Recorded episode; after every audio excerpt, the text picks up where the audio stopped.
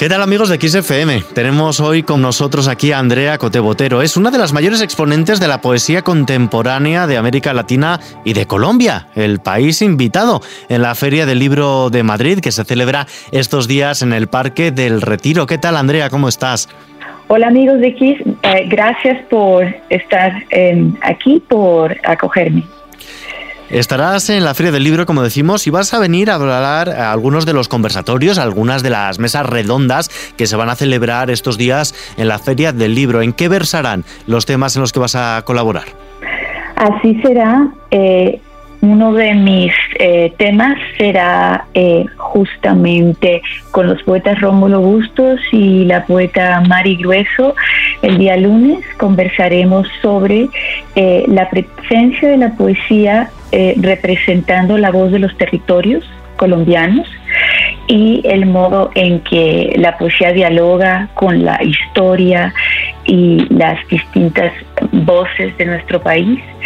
El día em, miércoles voy a hablar sobre la poesía colombiana escrita por mujeres en la más reciente generación, eh, desde 1900 poetas nacidas desde el 65 hasta el 89 y también eh, voy a conversar sobre escuelas de escritura creativa em, en español en, en la práctica literaria contemporánea. ¿Cómo valoras que Colombia sea el país invitado en esta feria del libro?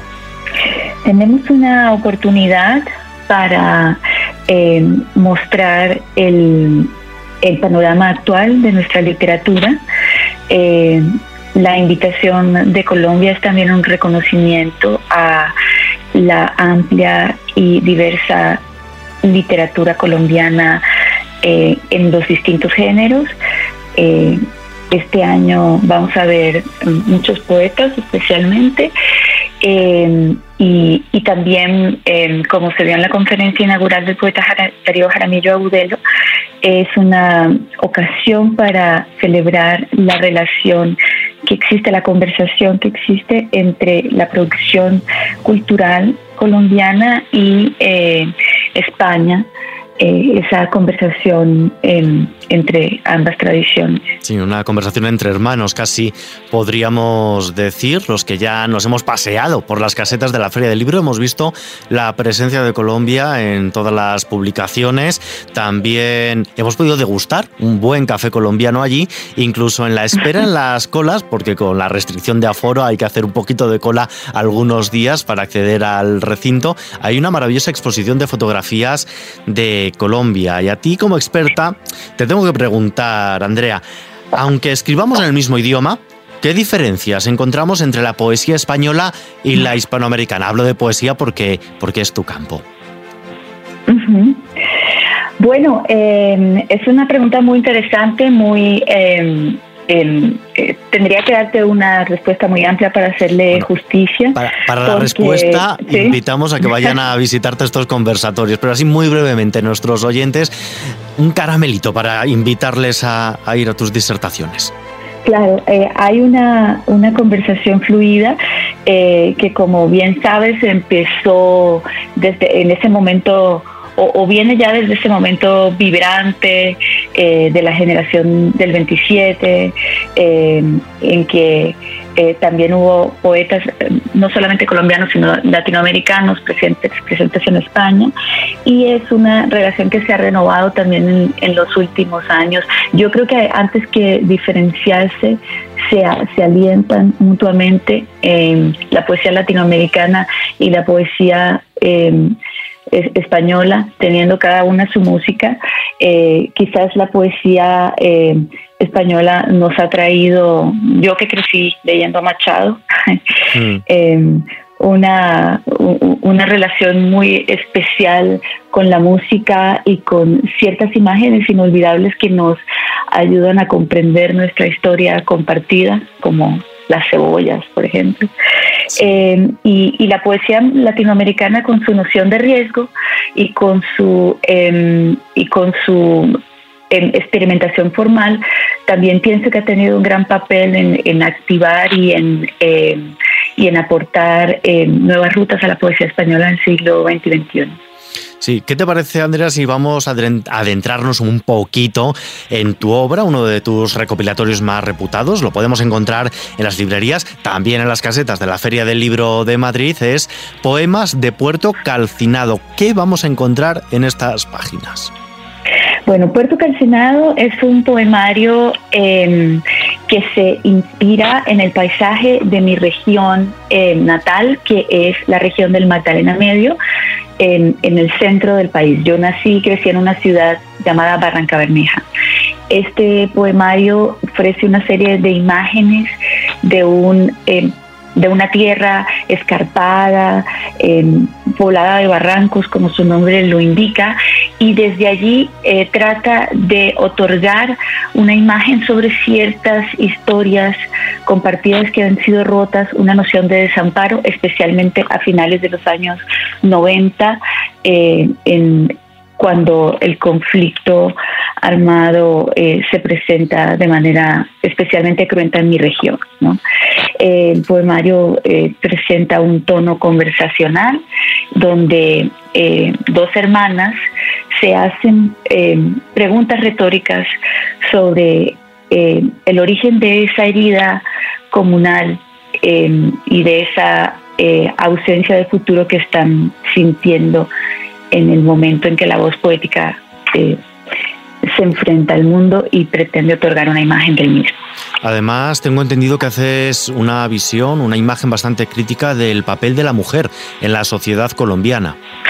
Pues sí, es, este poemario, por ejemplo, tiene un interlocutor eh, imaginario, que es un personaje llamado María, un poco refiriéndose a una cierta construcción de, del imaginario femenino en, la sociedad, en nuestra sociedad particular colombiana, em, trayendo a colación em, ciertos discursos muy em, marianos asociados a la imagen de la mujer y poniéndolos en contraste con una serie de acciones que estas que estos que la voz poética quiere tomar, eh, especialmente al increpar eh, ciertos eh, discursos de su sociedad, ciertas fórmulas de la crianza, etcétera.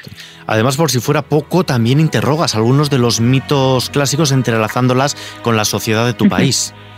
Sí, como por ejemplo el mito de Ariadna, es uno de los mitos que aparecen en este libro y, bueno, pues entre otros. Sí, ¿cómo ha sido la, cómo es en, tu caso personal y particular la tarea de investigación o de ya no tanto de investigación, sino de recopilación de experiencias, podríamos decir, para luego plasmarla en tus versos? Bueno, sí hay un poco de investigación también, ¿no? Aunque no parezca lo más obvio, el poeta eh, también eh, escribe con los otros, con sus lecturas, con, sus análisis eh, profundos de la sociedad que, o que intentan ser profundos de la sociedad, em, cargándose de, digamos, alimentándose no solamente con experiencias, sino también con textos, eh, con textos y con eh, reflexiones, ¿no? Entonces, en este caso, pues, em, hay muchas cosas, fragmentos de discursos que alimentan las visiones que hay en este libro, como te digo, muchos discursos también de otros eh, que están ahí, eh, de, quienes he tratado de aprender y a quienes he querido escuchar. Em, y, y lo que me gusta es que la poesía, a diferencia de otros discursos, no te da una visión unívoca de los temas, ¿no?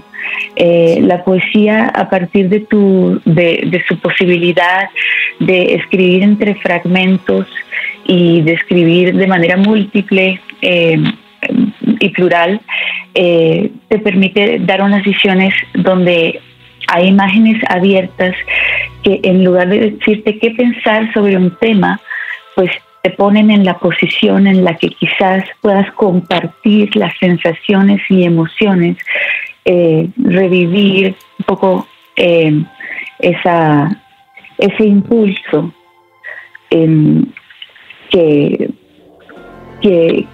que, llevaba a la escena original. Y hablamos de la, de la investigación, pero además de hacer investigación para tus propios textos, desde hace años estás en la Universidad de Pensilvania, en Estados Unidos, haciendo un doctorado. ¿En qué se centra? ¿Cuál es el tema? Estoy ya en la Universidad de Texas. Terminé mi, mi doctorado en literatura en la Universidad de Pensilvania ya hace un tiempo eh, y ahora en la Universidad de Texas, eh, bueno, mi doctorado eh, se centró en, literatura latinoamericana contemporánea, la relación entre la literatura y la fotografía. pero ahora yo me dedico a trabajar estos temas desde un lugar muy bello que es la enseñanza de escritura creativa, que es un proceso de acompañamiento a jóvenes escritores en la Universidad eh, de Texas en El Paso, en un programa bilingüe, que es un programa donde tenemos un énfasis también en la traducción, en el intercambio entre culturas, en la conversación entre lenguas. Y antes me citabas a, de aquí en España a Machado, pero ¿cuáles son, Andrea, tus poetas preferidos?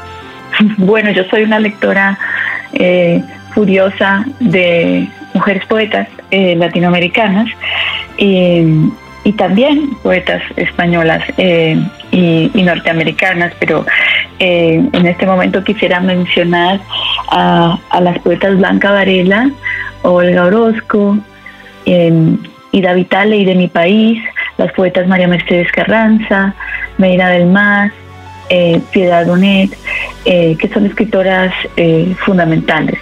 Estoy segura que comparto estas aficiones con muchos de quienes nos escuchen. Sí, pues tomamos nota de ellos precisamente para pasearnos por esta feria del libro de Madrid, para visitar sus casetas, para estar ahí buscando libros, para encontrarnos con todas las novedades. En esta ocasión, como decimos, con Colombia como país invitado y por eso hemos querido invitar a esta poeta Andrea Coté Botero. Muchísimas gracias por estar con nosotros.